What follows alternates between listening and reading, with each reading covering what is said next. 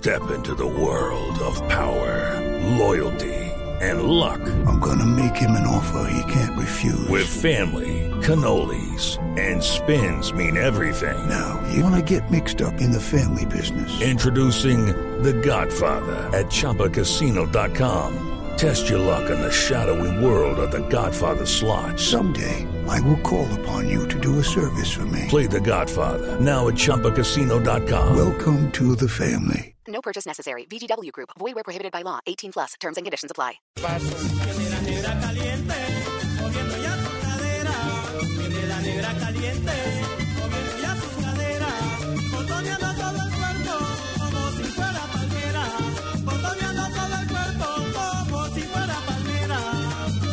Hace cerca de seis meses los colombianos descubrimos una realidad que no queríamos reconocer, la realidad de la violencia que consume al puerto de Buenaventura, el más importante del Pacífico colombiano, y no solamente a esa zona, que tiene una población superior a los 400 mil habitantes.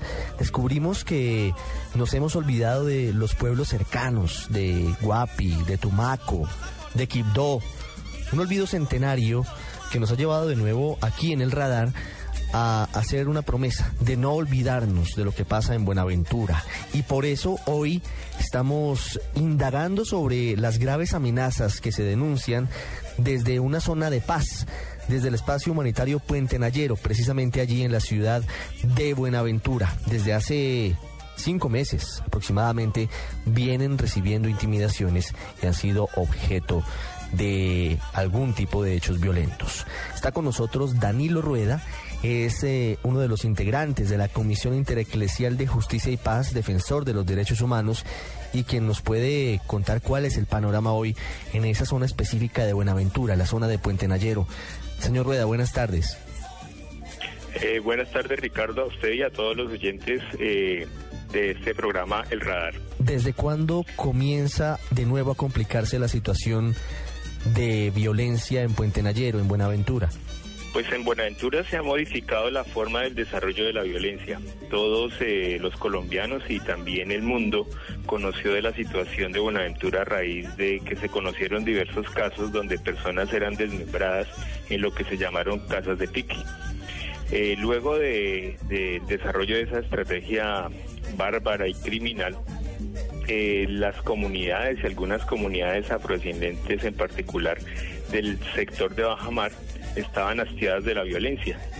Y eso llevó, por ejemplo, en el caso de Puente Nayero, a hacer una expulsión de las estructuras paramilitares que estaban asentadas allí en una calle donde habitan cerca de mil personas.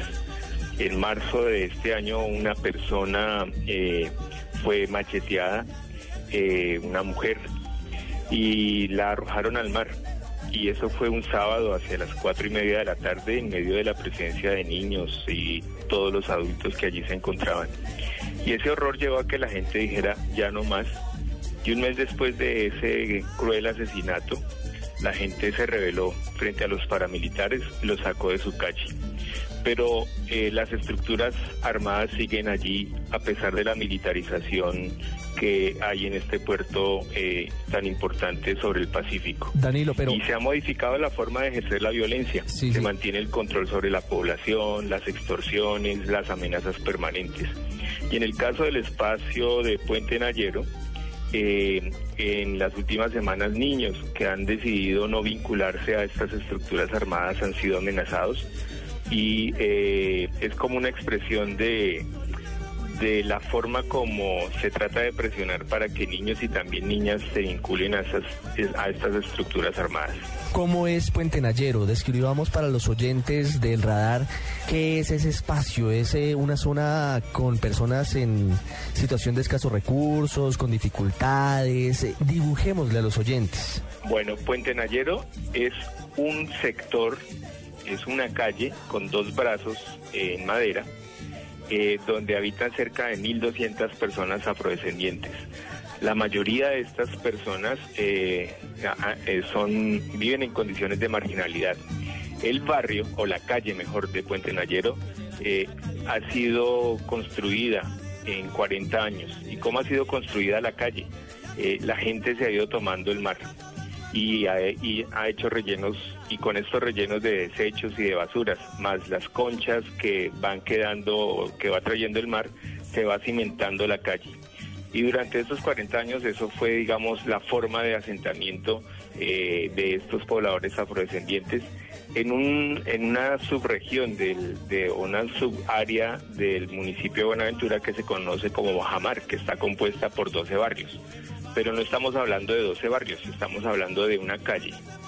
Y eh, estas personas se dedican a la pesca artesanal, se dedican igualmente eh, cuando van a las áreas rurales al, corte de algunos palos de madera con los cuales construyen sus viviendas, que son palafitos y estas son estructuras de madera, son casas de madera que eh, levantan a una altura, a una gran altura sobre el nivel del mar, de manera que cuando el mar crece eh, no se lleve las casas.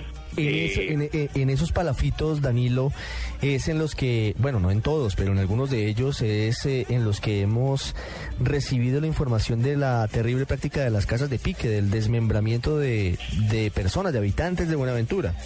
Sí, y en el caso de Puente Nayero, eh, esa casa de pique fue eh, destruida por la comunidad el 12 de abril de este año. Eh, insisto porque hastiados de la violencia, hastiados de la amenaza y del control paramilitar dijeron ya no, no soportamos más.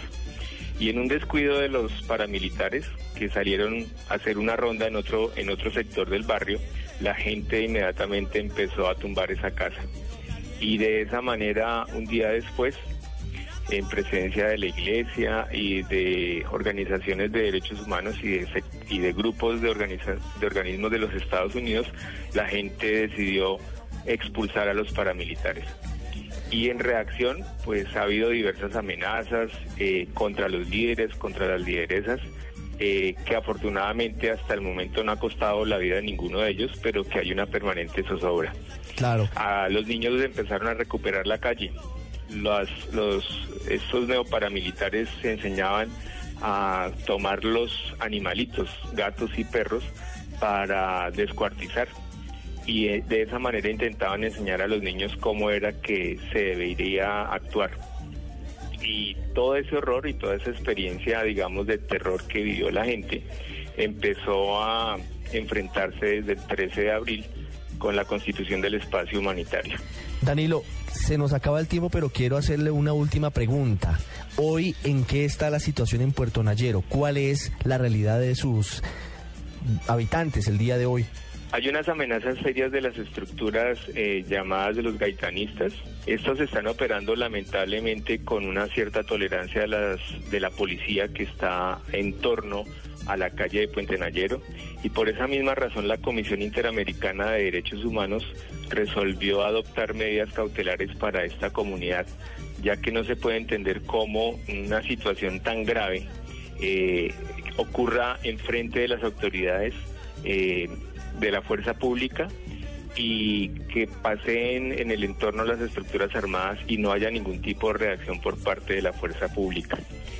Y lo, además de esa situación, pues lo cierto es que la gente ha recobrado la calle, juegan fútbol, pueden empezar a reactivar sus costumbres y sus tradicionales de ese espacio que durante 40 años habitaron con cierta tranquilidad. Es Danilo Rueda, defensor de derechos humanos de la Comisión Intereclesial de Justicia y Paz, contándonos la realidad difícil de los habitantes de, de una de las zonas más deprimidas de Buenaventura. Hablamos de Puente Nayero. Señor Rueda, muchas gracias por haber estado con nosotros. A usted, Ricardo, y a todos los oyentes del radar. Negra la negra caliente